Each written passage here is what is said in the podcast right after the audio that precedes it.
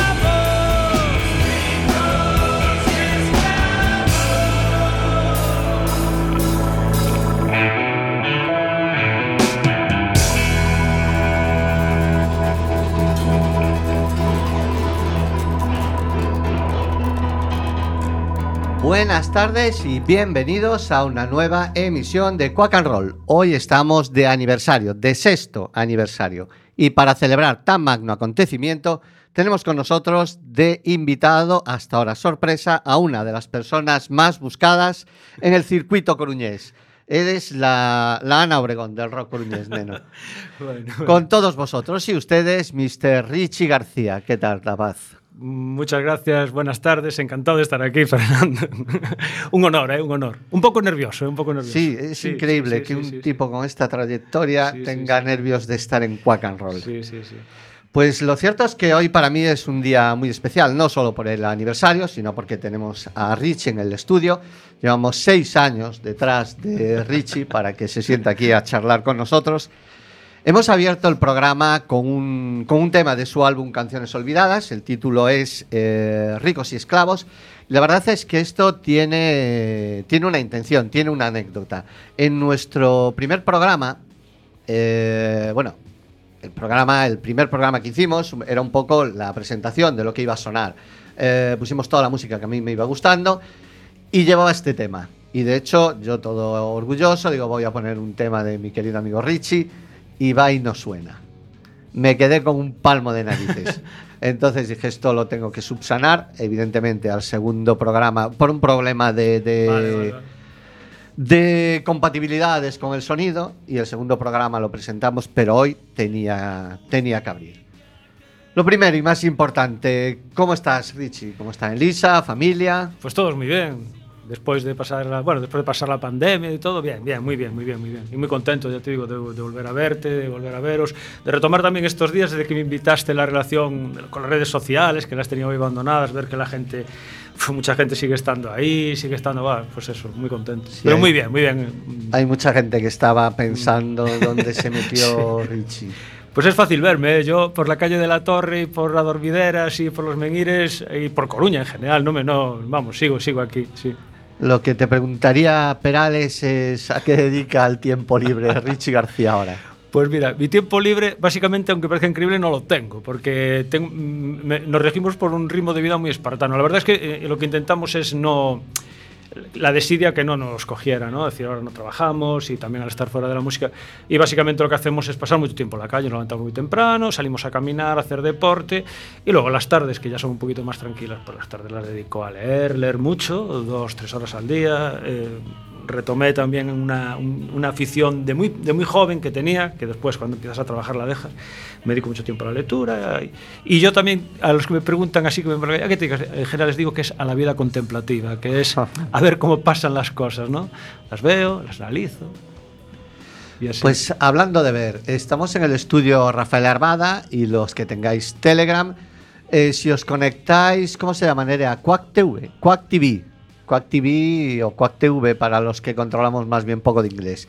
Y podéis ver el aspecto que tiene ahora Richie, un aspecto sanote, un tipo delgado, morenocho. Sí, sí, está tremendo. Con menos pelo. sí, es verdad, sí, es cierto, menos pelo, está más... Bueno, yo ya te había visto con el pelo corto, ¿eh? Y vamos a la parte que nos toca, la parte de la música. Venga. ¿Cómo, ¿Cómo empiezas tú a coquetear con el rock and roll? Uf. Uf. Uf. Bueno, pues em, yo creo que fue a los 8 o 9 años. Pues eh, mi padre me regala una guitarra. Mi padre, a mí me gustaba siempre, siempre me gustó cantar y me regala una guitarra a mi padre. Eh, dice, pues yo voy a comprar una guitarra un día que ven na ma- da mar, me leva a musical 47 e me compra unha guitarra. Cando chegamos con él a casa, miña nai montou en cólera porque, claro, daquela que levaba os cartos na casa era miña nai e, e, e decía, pero onde vamos a, a, xa, a economía do mes, la economía del mes ya se foi al garete. ¿no? Eu hablo gallego castellano porque estou Ah, en un bueno, momento pero bueno, a intentar hablar. Y a partir de ahí empecé a tocar. Me, pues fui unas- a una eh, chica aquí en la, en la calle Santa Lucía, que era donde vivía yo, en la calle Santa Lucía, calle Castiñeiras, que había una que me enseñó a tocar y tal. Y yo escuchaba mucha música, porque en mi casa siempre se escuchó mucha música. Mi padre venía del mar y los domingos siempre se escuchaba música por la mañana, pues con un tocadiscos de aquellos antiguos, ¿te Sí, acuerdas? sí, sí. Era un ritual, desde que las 9 hasta, la- hasta las 12 que salíamos, siempre estábamos cantando, escuchando música. Fuimos una familia siempre muy musical. ¿Cuándo decido dar el paso? Eh, mira, el otro día me acordaba hablando de Monelos, hablaba mucho Monelos Ujú. con el tema de Lucas Pérez, no sé Sí, si viste la entrevista, yo, yo después a los 14 años fuimos para las Torres de los Marineros con, un mogollón de gente que también fue para allí. Y hablaba Lucas Pérez de lo que vivió allí, que lo vivió posteriormente. Y, y yo tuve la suerte de que a mí el rock and roll, pues por ejemplo, la música, el tocar la guitarra, me libró de, De toda de aquella- toda aquella miseria que había, de todo el tema de las drogas, porque aún lo recordaba que es que yo estuve en varias ocasiones pues a centímetros de haber caído. Y simplemente el hecho de tocar la guitarra Digo, puedo decir que el rock Una- fue mi salvación. una ¿no? válvula de El rock fue mi salvación, no, porque estaba tocando la guitarra y mientras todos estaban poniendo, pues yo tenía que tocar la guitarra. Yo estaba con la gente y yo veía, veíamos, eh, Sí, aquello, sí, aquello, claro. aquello era. Fueron, no me gusta nada frivolizar con las drogas, me parece. Y, y como, eh, y en aquel entonces yo estaba a punto, teníamos como medio grupito para, para empezar a, a funcionar, pero ¿qué ocurrió? Bueno, pues nada, las circunstancias de la vida me tuve que poner a trabajar y ya después el trabajo fue casi incompatible con la música. Sí, hasta que llegados los años 40, pues bueno, ya retomas, te encuent- me encuentro con Nacho, me encuentro antes con Kike, compañeros de Telefónica, y bueno, y ahí vamos montando grupos, hasta que el primer, el primer grupo serio que es Capitán Morgan en el año 2007. Y luego después a partir de ahí ya vino todo. Así muy resumido, ¿eh? Morgan. Eh, Capitán Morgan. Con Capitán Morgan eh, os embarcáis en un proyecto que hasta ese momento era absolutamente novedoso. Una banda que no tenía disco en el mercado. Una banda que de repente eh, se, se monta un tremendo concierto en un teatro. ¿Y cómo coño eh, sacasteis eso adelante? Eh, yo, yo cada vez que, que- que- que echo la vista atrás y, y- y pienso en ese momento, eh, me da vértigo. Y, y imagino que a, a Nacho, a Pablo, a Mijael, eh, nos- es que nos dio mucho vértigo en el momento. Es decir, el Capitán Morgan empieza a funcionar, empieza, empieza a, a ser conocido, empezamos con nuestros temas, siempre hacíamos una- un mix de temas propios con versiones, temas propios con versiones. Y, y un día aparece una persona a la, que le, a la que le tengo mucho cariño, que es Dani de Mandeo Records, nos ve en Betanzos y nos dice, tengo para vosotros un proyecto, se le, se le mete en la cabeza eso, y lo tiramos adelante, pues eh, tú te puedes imaginar, es decir, el mismo día del concierto en, en el Teatro Joffrey, habíamos vendido 500 entradas, teatro lleno. Ese mismo día trabajamos todos, o sea, nuestra sí. vida de músico era que íbamos a trabajar y por la tarde fuimos a, a hacer ese concierto, cuando había no sé cuántas cámaras, un equipo de profesionales que tenía todo. Era una, fue una apuesta muy, muy, muy, muy, muy arriesgada de Dani. Y para nosotros fue absolutamente. no- yo creo que nos superó en la expectativa, ¿no? Nos superó en la expectativa. Pero fue, claro, es un recuerdo que tenemos ahí de por vida. Porque se grabó un DVD en directo Sí, sí, de esa sí, noche. Tú no lo tienes el DVD. Sí, lo tengo. Lo tienes, ¿no? Es, eh, se grabó solo una noche. Sí, sí, fue, es, toma, es toma directa. Es decir, ahí se. Ahí no hay arreglos como el de Peter Frampton, ni hay arreglos no, como- No, no, no, hay dos horas y media de concierto. Fueron dos horas y media, casi tres horas de concierto. Solo se pudieron editar hora y media aproximadamente. Pero lo que hay, y de hecho hay muchos vídeos en, Sí, eh, en en YouTube, YouTube. De, de- de ese concierto. Fue un, fue un momento muy, muy bonito, muy bonito. Además, eh, bueno, lo que tú decías, hay que recordar que eran temas propios, muchos de ellos. Sí, casi todos. sí. Y la gente, eh, bueno, podéis verlo en YouTube, la gente los tatareaba. Eso es la gente porque eh, teníais detrás una legión de seguidores de la hostia. Claro, ¿eh? es que para nosotros encontrar eh, encontrarnos con gente con camisetas de Capitán Morgan y gente que a nosotros vino a ver gente de Bar- es que eh, también hay que darse cuenta que, que en Coruña no éramos una banda excesivamente mediática, en Coruña ciudad, porque bueno, te- tenías el apoyo justito, me imagino que como sigue pasando hoy en día con las bandas, ¿no? Pero eh, nos conocía mucho por En fuera de. Coruña, en el entorno de Coruña, Sada, Sada, realmente y tal.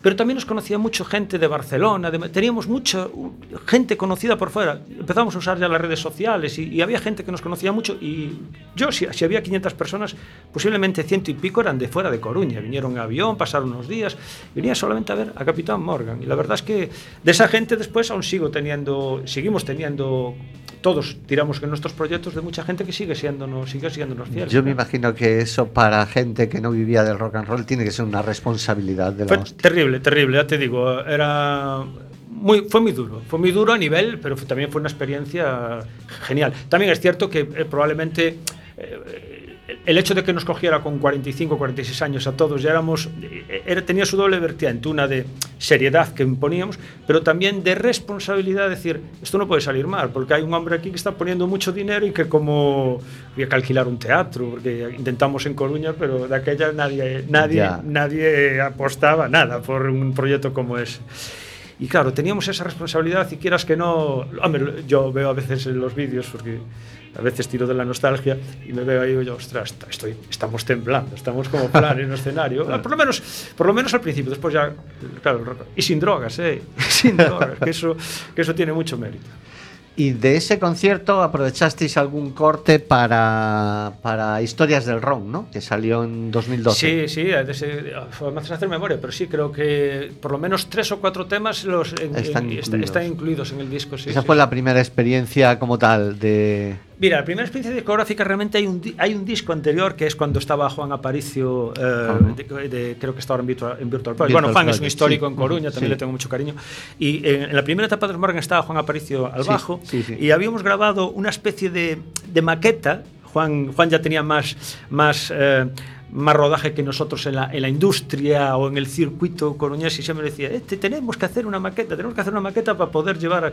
Y grabamos con, como medio una maqueta en toma directa pues en el local y también Pablo trabajaba de aquella en un estudio en Área 5.1, nos, nos dejaron y, y, con esa maqueta primera. Pero luego ya el disco, un disco como tal fue... Sí, Pero esa maqueta no se llegó a editar, no llegó a rular por ahí o sí. Creo que en algún sitio debe de estar y debe haber gente que la tenga. Sacamos como 100 copias nada más y también salieron ah, muy pues Mira, eso esa no la tienes. No, esa no la tengo, ¿no? La buscaré, a ver si encuentro. Tendré que hablar con Juan, a ver si. Juan es posible que la tenga. Yo, creo que debo tener alguna copia, sí. Ah, pues Estaba la primera, la grabación de Bandera Republicana, la original, muy cañera. El Welcome to London original. Esa es la, la pregunta que te iba a hacer. Eh, en algún sitio leí que compusiste la bandera republicana después de un concierto de los Judas. Sí, y es así, es así. Joder, qué, qué bien, qué bien, qué bien documentado estás. Sí, sí.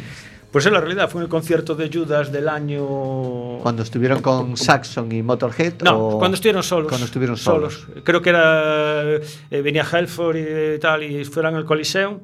Para mí era mi, primer concierto Judas. Yo nunca fui un gran fan de Judas, soy más fan de Judas ahora mismo que, lo que era en aquel entonces.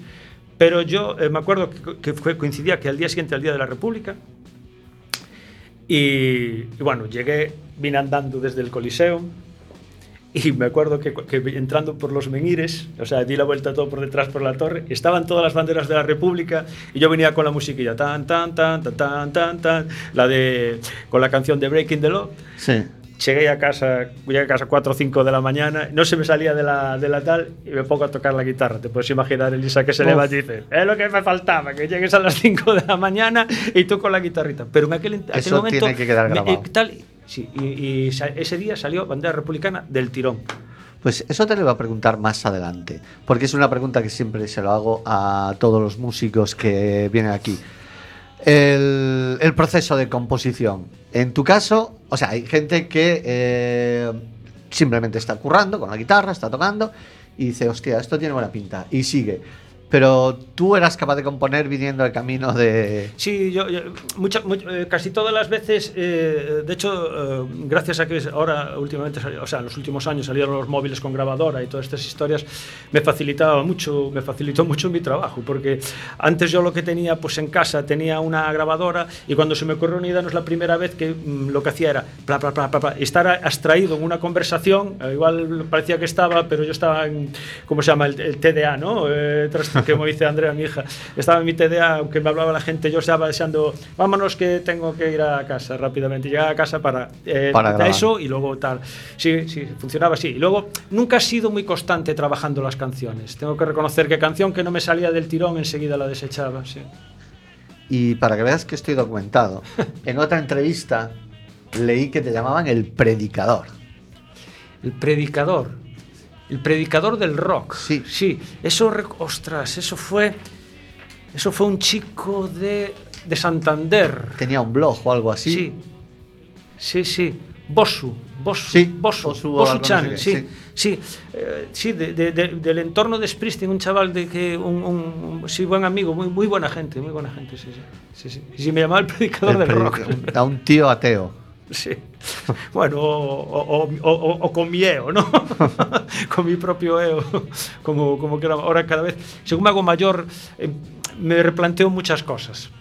La vida Ya. contemplativa es lo que tiene, ¿sabes? Ya. Estar todas las mañanas en la playa de los moros allí con la perriña 15 minutos mirando para el mar durante seis años que van ya, te da para mucho. Pues hoy, hablando con, con compañeros, compañeros del curro, me recordaron otra, otra banda que también tuvo tela. la- From Lost to the River. Eh, lo que te decía con Quique, Sí. con Quique, con Javi Longueira. Empezamos con Quique y Javi Longueira. Y curiosamente con From Lost to the River, porque ya sabes que a mí siempre me, me cayó un poco el San Benito de que era un grupo de versiones, que yo siempre hacía versiones, pero curiosamente con From Lost to the River, cuando empezamos, creo que el primer concierto eran 10 temas y todos temas propios, menos uno al final que hacíamos un tema de Coti. De Coti. De Coti, sí.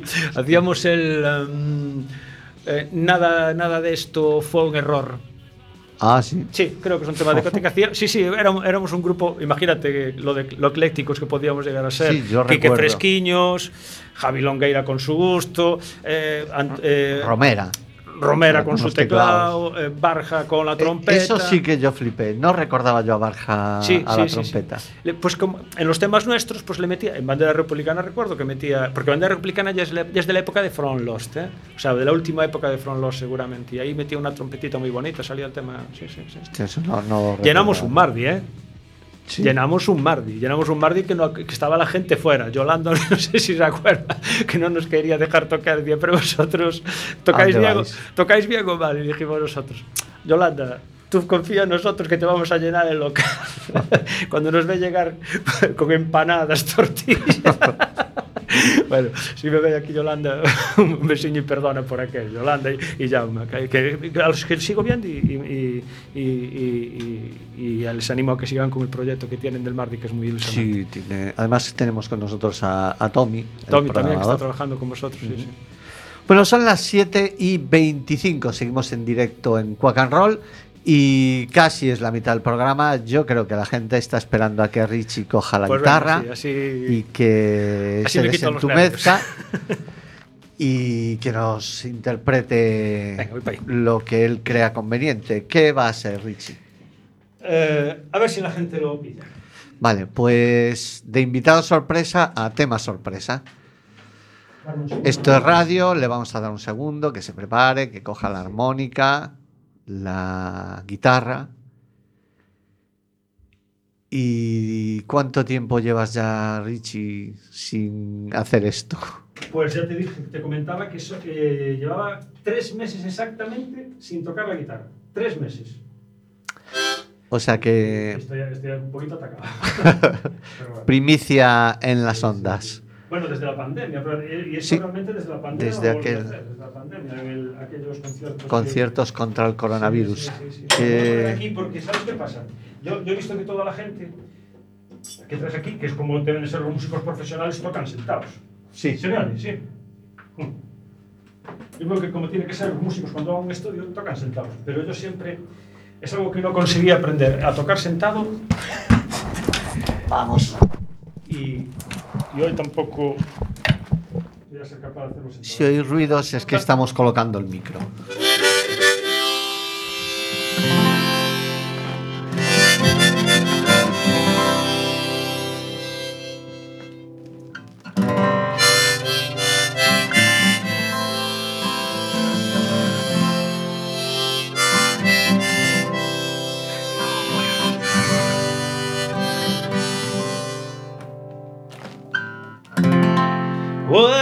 Welcome to London.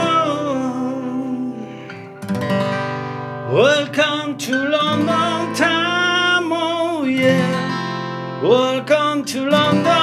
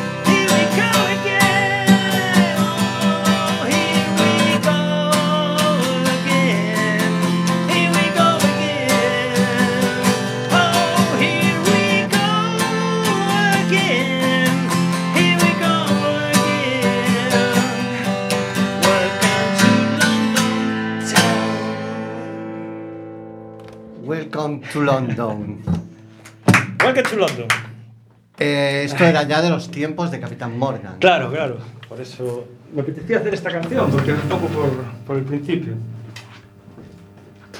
Quitados ya los nervios, se te veía disfrutando de nuevo. Sí, ¿eh? bueno, bueno, ya sabes, pero ah, estoy un poquito. sigo todavía desentrenado.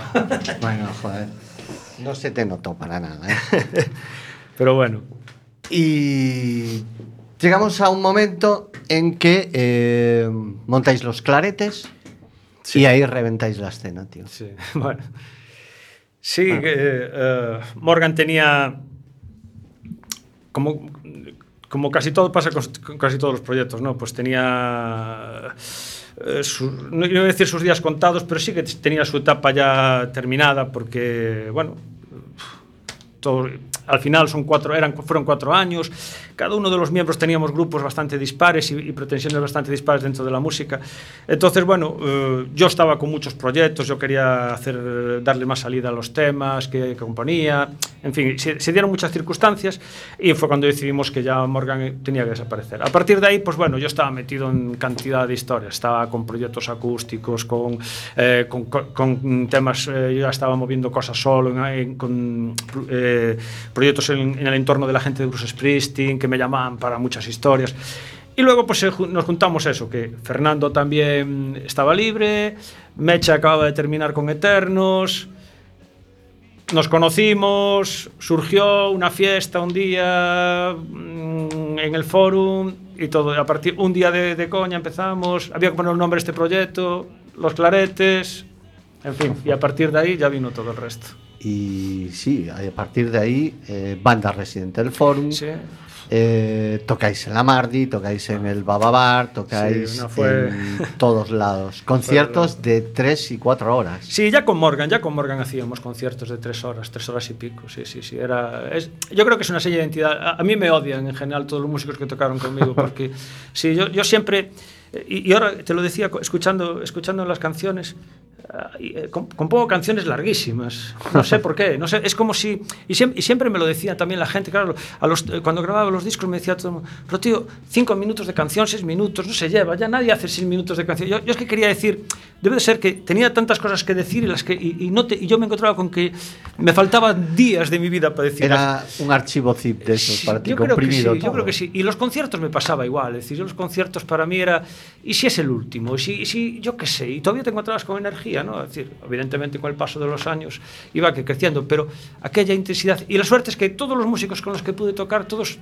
Al final, aunque a algunos les costaba, porque eh, era. Era duro. Físicamente era muy duro, ¿eh? Era muy duro, porque ten en cuenta que nosotros, pues igual que todos los grupos de la escena local, aunque sí, funcionamos mucho, pero los bultos había que recogerlos Claro. y había que desmontar, había que montar y desmontar y llevar para casa y carga y descarga y sube y baja y eran... Nosotros empezábamos a trabajar, como quien dice, a las 5 de la tarde y terminábamos a las 5 de la mañana, eran 12 horas prácticamente de trabajo. Pero, pero, pero claro, nunca concebí un concierto de una hora. No lo concebía. Eh, hubo conciertos realmente épicos de... Seguro que estás pensando el mismo que yo. Posiblemente. Uno, Uno- de cuatro horas y media en, en, en San, Pe- ah, en San Pedro de que uno empezó a llover, empezó a llover un huevo, sí, le tuvimos que robar la carpa Sí, del pulpo sí, sí, sí, para sí, sí. cubrir los instrumentos, periódicos para que no llegasen a los baffles. Y ese mismo año hubo ese, ese fue tremendo, porque me acuerdo la, aún me acuerdo ahora la carpa, la carpa volando al terminar el concierto. Al terminar el concierto ahí. sí. Y hubo otro ese año también en donde está ahora Casa Matilda, eh, mi amigo Vitiño, al que tanto le debo. eh, en, en los carnavales, en- creo que fue en los carnavales del 16, allí en la plazoleta donde está Casa Matilde. Ayer allí cayó agua. Teníamos, Mecha estaba tocando, pero con casi, con casi esto así de agua. O sea, le llegaba el agua por los tobillos. y realmente hubo un momento en que tuvimos que subir los amplis a, a, a silla, los cables, porque la gente no se marchaba. La gente quería que siguiéramos tocando. Fue increíble. Eran La las seis gente de la quería ver electrocutarse. Sí, yo creo que querían realmente ver. Yo siempre, cada canción decía, vosotros lo que estáis aquí es para ver la muerte de Richie García en directo. ¿eh?". Sí, sí, sí, sí, pero hubo momentos muy, muy, muy épicos de, de- de los claretes, sí. Y con los claretes eh, recuperáis algo que eh, ahora ya es eh, señal de identidad de la escena coruñesa. Las sesiones Bermud. Ah, sí. Sí, sí, sí, también es otra cosa. Y nosotros, eh, real- yo no sé en qué momento surge exactamente el tema, pero yo creo que fue porque eh, a nosotros venía a ver mucha, muchas familias, éramos un grupo de muchas familias. Sí. Y, eh, y claro, eh, los locales, eh, efectivamente, nos- mm, chavales de 14, 15 años, nos dábamos cuenta de que no podían entrar porque la, la- la ley, por ley, eh, no se puede entrar menores de 16 años, en esto creo que son 16 o 18, yo no me acuerdo, no sé cómo está la legislación, sé que no podían entrar. Entonces, claro, ¿Cómo hacíamos? Entonces nosotros intentamos buscar y apareció, yo creo que el primero que nos ofreció ir a tocar a la sesión Bermú, no quiero, no quiero, no quiero mentir o no quiero, puedo equivocar, pero yo creo que fue el Corralón, fue Oscar, el que tiene, también le mando un saludo desde aquí a mi amigo Oscar de, que, de la Escondita que antes tenía el Corralón y yo creo que allí fue donde empezamos con las sesiones Bermú, Pues sesiones Bermú, la calle Panaderas, llegaba la, Sí, la sí, gente sí. a la calle Panaderas. Luego increíble. se llamó el Jojo's Bar, me parece, ¿no? Después del Corralón. Yo creo que es el local ahora, que es un, que un local donde, eh, que no sé, Sí, sí, sí. Valkyria o tiene un nombre de, de que paraje mucha gente. Pero era- siempre fue, el, el local realmente siempre fue el Corralón toda la vida. Yo me acuerdo de chaval de ir al Corralón, pero tuvo varios dueños. Y después el Baba, Baba Bar. Y en el Bababar, claro, en el Bababar con Cristina. Cristina me acuerdo ahora que, que no era algo que ella, ella hiciera habitualmente y cuando nos lo propuso, Nosotros, eh, claro, nosotros teníamos una, una, una, forma de trabajar que no era la habitual en Coruña, pero es cierto que nosotros trabajábamos en función de lo que rendíamos y la verdad es que rendíamos porque la sí. gente la gente daba, daba mucho Además, trabajo. Era, sí, era muy muy bonito ver a, a familias. Yo recuerdo, sí, ¿cómo se llamaba esta niña? Julia. Julia, la, que sí, sí, era una fan de la Creedence, cantaba el Have You Ever Seen the Rain. Y el, y el, uh, el um, Proud Mary, y el, Proud, Proud Mary, Mary. Se, lo sabía, se, lo cantaba mejor que yo, que se me iba la letra, a veces ella la sabía entera. Y, y, en ese momento tú editas el, tu primer álbum, Canciones Perdidas. Sí, primer álbum en solitario. No... Sí, en solitario, aunque realmente es un álbum clarete. Pero bueno, la verdad es que mmm, eh, ahí siempre tuvimos como mmm, no, no, conflicto de, de, de, de, proyectos, pero sí que eh, la banda tenía otro, digamos, otra prioridad, que era más el tema de Directos. compaginar y, y compaginar los, sobre todo hacer las versiones o, o, o, versionar las versiones, que realmente lo que nosotros hacíamos más que apostar por, un, por una banda definida de, tema, de temas propios. Pero al final lo fuimos encasillando, porque de, luego, de hecho en el disco, todo el disco está grabado por, por ellos, que yo siempre he dicho que este disco y el siguiente no serían posibles sin los claretes porque fueron los que lo, lo, hicieron y de hecho muchas canciones aprovecharon para luego para, para que estaban uh, en los se conciertos. tocaban en directo todas, uh -huh. todas casi todas sí. el, el, título es porque esas canciones vienen de muy atrás sí vienen de muy atrás claro yo, yo te comentaba es decir yo empiezo a tocar la guitarra con 7 8 años empiezo a componer del tirón escribiendo y, y, grabando en cintas de cassette, pero las melodías, se, se, o sea, lo, lo, físico se pierde, pero las canciones quedan ahí. ¿no? Y luego, pues eso, cuando ya me ofrece, cuando yo me veo, ya digo, pues quiero grabar un disco, pues entonces es cuando empiezo a preparar el material. Curiosamente, este material, este disco, que lo estoy viendo aquí, uh -huh. este sale de un proyecto que muy brevemente te lo cuento si nos da tiempo, que es, sí. que es, es, es, muy curioso, porque esto lo hice con, con Dani, ¿no? con Dani de Mandeo, después de, después de haber hecho... Eh, el Rocking Theater eh, con los Morgan, yo eh, le propongo, digo, Dani, yo joder, me apetece tengo un montón de canciones, me apetece hacer ya tanto que dice todo el mundo que si solo hago versiones, solo versiones, quiero hacer un tema, quiero hacer un disco de, de temas propios, pero lo quiero hacer en acústico. Quiero hacer yo solo con la guitarra, 12 temas yo solo con la guitarra. Me dice, ah, pues vale, vamos a hacer una, una, demo, ¿no? Vamos a hacer una demo, me los presentas y tal, vemos si puedes hacerlos en un estudio, si no vamos a ir a unos estudios y tal, hablamos del tema de negocio, de económico, perfecto. Se los presento, así como estaría ahora mirando desde allí, así una detrás de otra las canciones, escucha, escucha y me dice, pero esto no es ponga acústico, esto es para hacer como una banda y con una orquesta. me dice, porque lo que tú estás planteando aquí no es un disco acústico, este es un disco para hacer con mucha gente. Yo, bueno, pero vamos a hacerlo con poquita, lo, lo más, eh, lo más intimista posible. Claro, no sabía, Dani no sabía dónde se metía, porque por ejemplo en Ricos y Esclavos, creo, cuando, cuando sale la mezcla final, me dice, me dice Dani Mandeo, mira, tiene, una, tiene un momento y dice, 60 pistas. hay como 15 guitarras, 3 o 4 armónicas, 6 o 7 teclados, 27 tomas de voces, y eso todo grabado en un estudio muy pequeñito que tenía Dani, Ajá. que al final muchos temas así tuvimos que ir a recurrir al, al, al local de ensayo, donde con microfoneando, fue, fue también de locos, ¿eh? la verdad es que a Dani le, le, metí en un jardín y a, todo, y a toda la gente en este disco tremendo. Y en estos discos tuyos en, en solitario, es donde salen más tus influencias que con Capitán Morgan. Capitán Morgan parecían más ah. cañeros, estos son más rock americano. Ah, ten en cuenta que este, que este, iba a ser un disco acústico. Ya. Entonces, claro, tú, tú, eh, igual, igual, igual, no, porque no lo sé. Hombre, también, sí, posiblemente, claro. Es posible que, que siga lo que digas tú. Claro. Efectivamente puede ser un disco más, más en la línea de Springsteen, más en la línea de Neil Young. De, de Neil Young, claro, sí, sí. De hecho, hay un tema que es eh, muy Neil Young. Yo, para mí es el tema que, que, que pensé en Young cuando, cuando me salió, que es 20 años bajo un felpudo.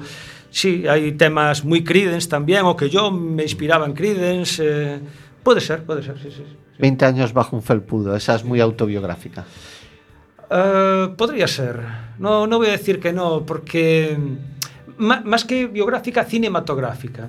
La, la, estaba viendo como una película de cine español, la típica película de este hombre que eh, va todos los días a trabajar a un banco, todo trajeado, pero que él realmente lo va porque Su, sí. lo suyo es otra cosa, ¿no? Por entonces, necesidad vital. Claro, y entonces hasta que un día dice, ah, toma por saco, fuera guitarra, fuera corbata, fuera gemelos, eh, ya no soy el de antes quiero ser algo, soy algo más, ¿no? Que es cuando se dedica a otra cosa. Son las 7 y 40 minutos, seguimos en directo. Nos tocamos otra. Venga. Bueno, tocamos en. Es un plural majestático. Vamos con otra. Bueno, vamos a ver A ver, qué nos la- sorprende ahora. A ver si, si, si, si con esta también acierto y, y la conocéis. Hombre, seguro que sí. A ver, vamos a hacer. Mientras se va preparando de nuevo Sí, pues, Richie. sí. Esto ahora mismo me siento como un, ¿Cómo te como un locutor deportivo. Sí, ¿no? De esto de- Pero por algún motivo especial, ¿no? No, porque de- tengo que rellenar mientras tú estás ahí Ah, preparando. Pues yo aprovecho porque yo nos felicité, pero eh, muchas felicidades por los seis años, que no es fácil tener seis años un programa de radio, ¿eh? Bueno, más que nada porque como tampoco nos pagan mucho. bueno, bueno, precisamente por más motivo todavía, porque si Bueno, y, y mientras me aguante mi hija al otro lado Ya, del, ya. del sonido. Bueno, a ver qué tal esto. Esto, este es otro, otro, otro tema infierno. De, después te- después tiene, tiene anécdota también este tema, ¿eh? pero bueno, a ver, a, ver, a ver qué os parece.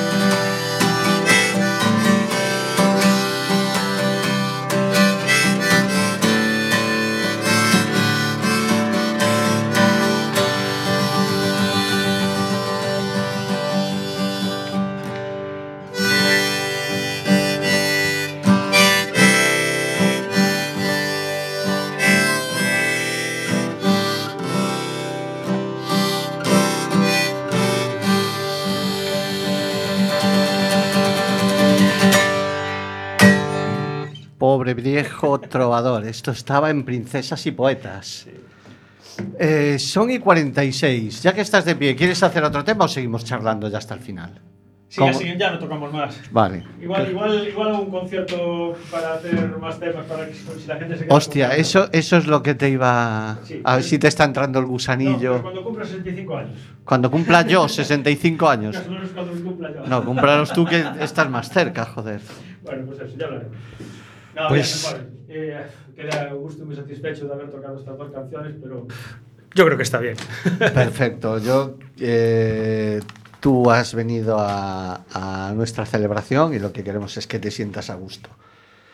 Este tema era del segundo álbum, Princesas y Poetas, también cargado de colaboraciones. Esto no iba para disco No. acústico, ¿no? Este ya es otro proyecto distinto. Esto ya era, esto ya era un proyecto eh, con, con Jacobo, Jacobo, Jacobo Paz, Paz. Jacobo Paz. Era un proyecto ya, pues ya, es decir, con- para grabar un estudio, con- aunque están también los claretes, están los claretes están presentes, está Fernando, está Luis Fuca, está Mecha, Mecha está en todas las baterías y eh, a los que ya una vez más, o sea, gracias infinitas, o sea, ellos, ellos ya lo saben. Y, pero después también apareció mucha gente ya de la escena Sí. coruñesa colaborando, sí, sí. Está Paris Joel, está Carlos Campoy, está Cristina París está en el primero. París está en el primero. En- eh, en el eh, primero, sí, en el está segundo no estaba. En el, en el segundo no estaba. En el segundo están. Pues mira, a ver, igual se me va Carlos. Bau, Ca- Carlos Bau, eh, Gandhi. Gandhi, eh, Jacobo también. Jacobo, eh, eh, Campoy. En fin, muchísima gente, mucha gente. Mucha gente. Eh, tú los álbumes fueron todos autofinanciados por ti. Bueno, y por Elisa. sí, sí, sí. Y por Elisa, sí, sí. Eh, me imagino que cuesta meterse en estos Sí. embolados. Mucho, mucho, mucho. Eh, eh, primero porque, ah, vamos a ver, es como todo, ¿no? Es un negocio. Es un riesgo. Siempre es un riesgo, es un negocio. Es decir, eh, esto es lo que hay. Eh, tú, no, tú, tú- tú no puedes pretender que los amigos te hagan las cosas. Entonces tú tienes que pensar que tienes hasta aquí de dinero y lo podrás recuperar o no lo podrás recuperar. Y luego encima tienes que defenderlo. Y claro, y defender todo eso es, es, es como un negocio, meterse en un negocio. Es, es difícil, es difícil, pero bueno, eh, yo tuve mucha suerte. A mí me fue muy bien. Los dos discos se vendieron muy bien, muy pronto, rápidamente amorticé y gané dinero. Ahora que no me escuchan en Hacienda, Hacienda. sí, pues no hay ningún problema. No, creo que Montoro y, Ya no y están. compañía ya no Eh, nos... eh, pero bueno, se pagó todo lo que había que pagar, se pagaron los IVA, se pagaron todo, con lo cual están todos los discos. Y, y- y- pero claro, no todo el mundo puede a lo mejor disponer, no sé, no, sé, no, no que me gusta hablar de cifras, pero igual de, de, de aquel entonces pues igual eran 10.000 o 7.000 euros que había que pagar para... Los- son, son, son costosos, son horas, muchas horas de trabajo. Y siempre rodeado de amigos. Y siempre rodeado de amigos y de colaboraciones, que también aparecía gente en los estudios. Ahora no recuerdo su nombre, están todos en los discos, pero en el estudio de Jacobo aparecía gente que de repente te decía, oye, me gustaría meterme aquí en esta historia. O... Siempre, sí, sí, sí. sí. Y ahora, mm, si no me quieres responder, estás en todo tu derecho. Eh, llega un momento en que por lo menos yo y mucha gente dijimos, bueno, ahora Richie tiene tiempo, deja de currar, se va a dedicar a la música en, en pleno. Y Richie deja la música.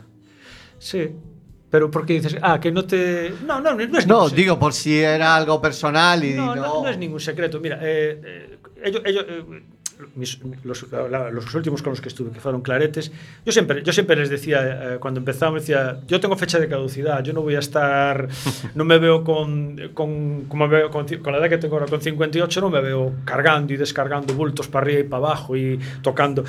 En el año 2016, en el, nosotros dejamos, yo dejo la música en el 17, Sí. en el 16 ¿Hicisteis cuántos bolos? 92 conciertos, que se dice pronto. Son 92 conciertos en un año.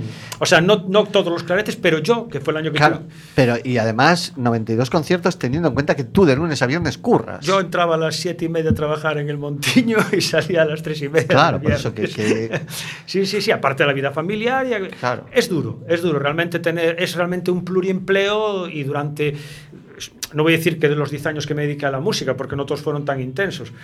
O, o sí, porque los primeros los dedicas a ensayar muchísimo, los siguientes ensayas menos, pero trabajas más.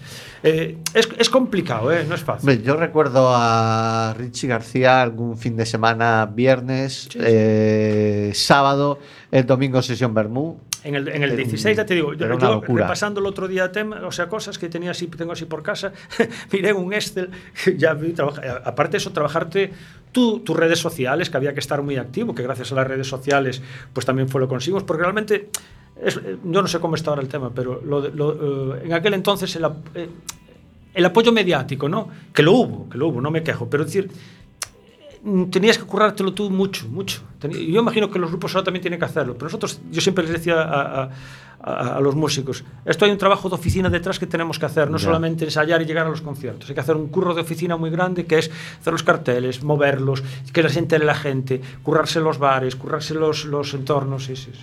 Hay ese parón y después sale de nuevo tu versión más solidaria.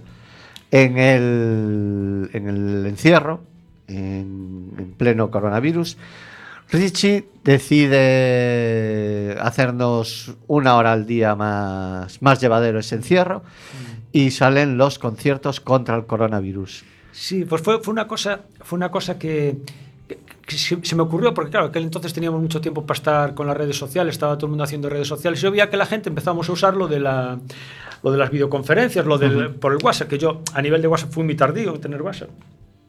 No a nivel de tecnologías, porque por mi trabajo teníamos que estar con la tecnología, no nos quedaba otra. Pero sí a nivel de WhatsApp. Y entonces yo veía que decía, ostras, pero esto casi estamos transmitiendo ahora todo el mundo con la fibra en tiempo Sí. real, tenemos una calidad impresionante. Y dices tú, pues oye, y ves que también a través del Facebook se transmite todo con una calidad. Y yo por las mañanas, pues para pasar el tiempo, en ese ent- entonces sí empecé a tocar un poquito en casa, porque claro, te- tenías tiempo, pa- no podías ir a caminar, no podías hacer nada.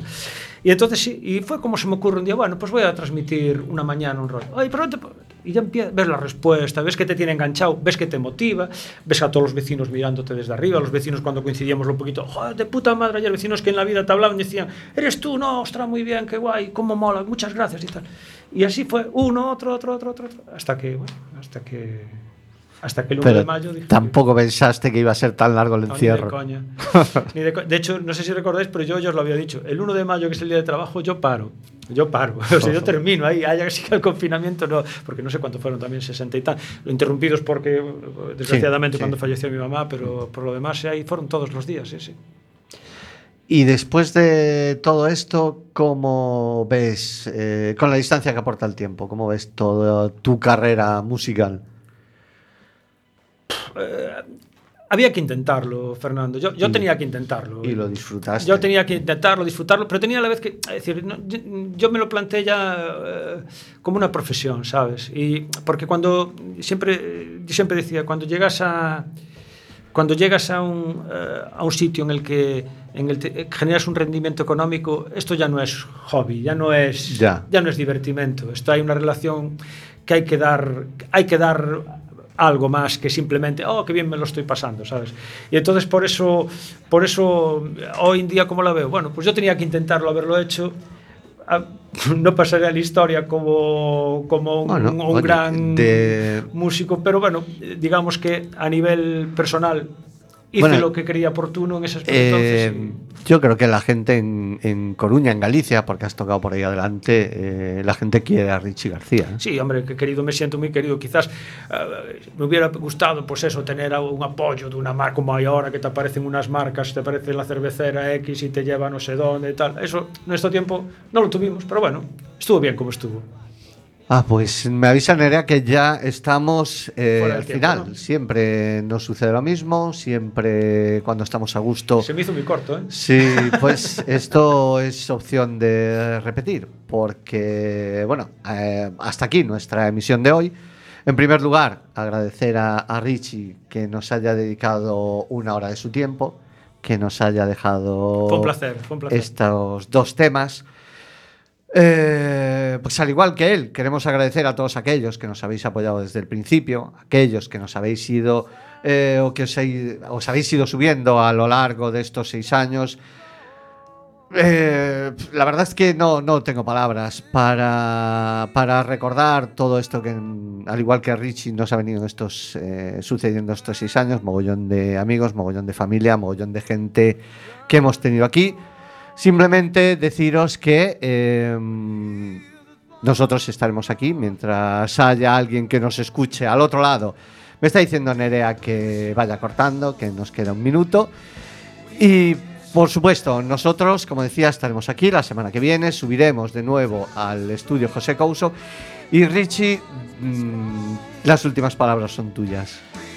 Gracias a todos, se os quiere, enhorabuena.